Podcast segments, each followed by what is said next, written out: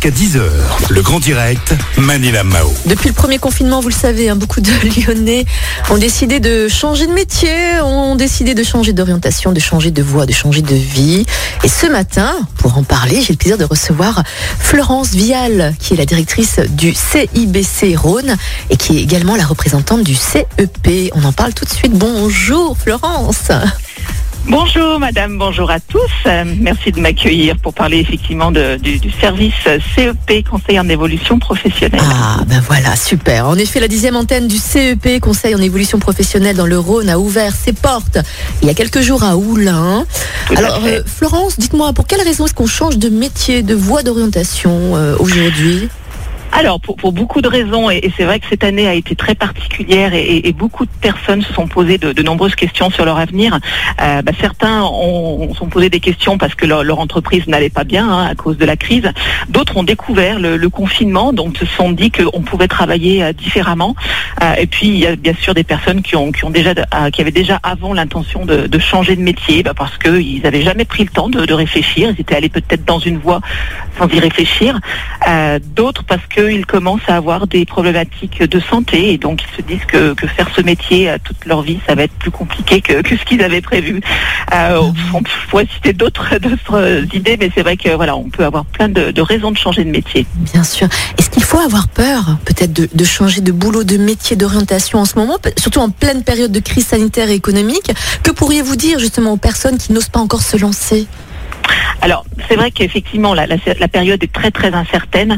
Euh, moi, ce que je peux leur dire, ce que je peux vous dire, c'est vraiment euh, faites-vous accompagner. Alors, le, justement, le, CEP, le service, le Conseil en évolution professionnelle, c'est un service qui est gratuit, euh, qui est vraiment financé par l'État, donc qui vous permet, vous, salariés du secteur privé et indépendants, d'être accompagnés, donc de sécuriser bah, votre reconversion si vous souhaitez la faire. Donc, peut-être que c'est la première étape pour bah, peut-être pas se lancer dans le vide et faire des choses de façon sécurisée. Euh, le conseiller peut vous, aider à, faire les bons choix, à analyser le marché, euh, à, ne pas effectivement faire, de bêtises, à faire les choses vraiment dans l'ordre et de façon euh, accompagnée. D'accord. Florence, quelles sont les démarches pour en bénéficier?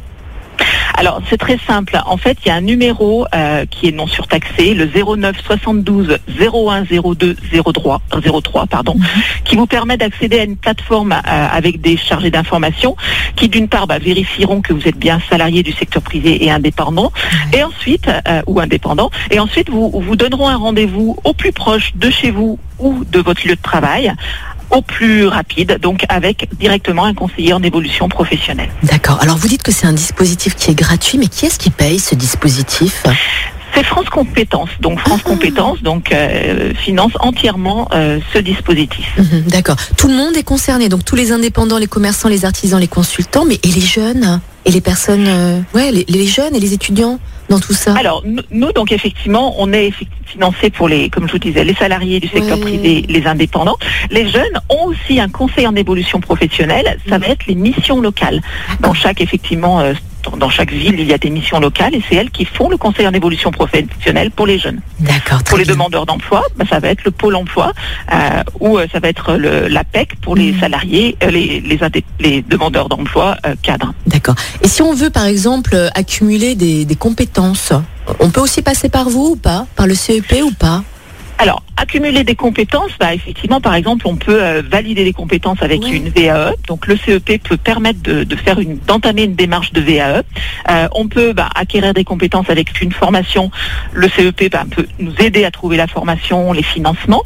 Euh, après, si on veut être dans une démarche un peu plus de, de bilan de compétences, donc là, effectivement, on est un peu sur une démarche un peu plus approfondie. Donc, le conseiller peut vous expliquer en quoi consiste un bilan et euh, vous, vous aider à comprendre si c'est le dispositif qui vous correspond. D'accord. Alors c'était Florence Vial, directrice hein, du CIBE Rhône, qui est également la représentante du CEP.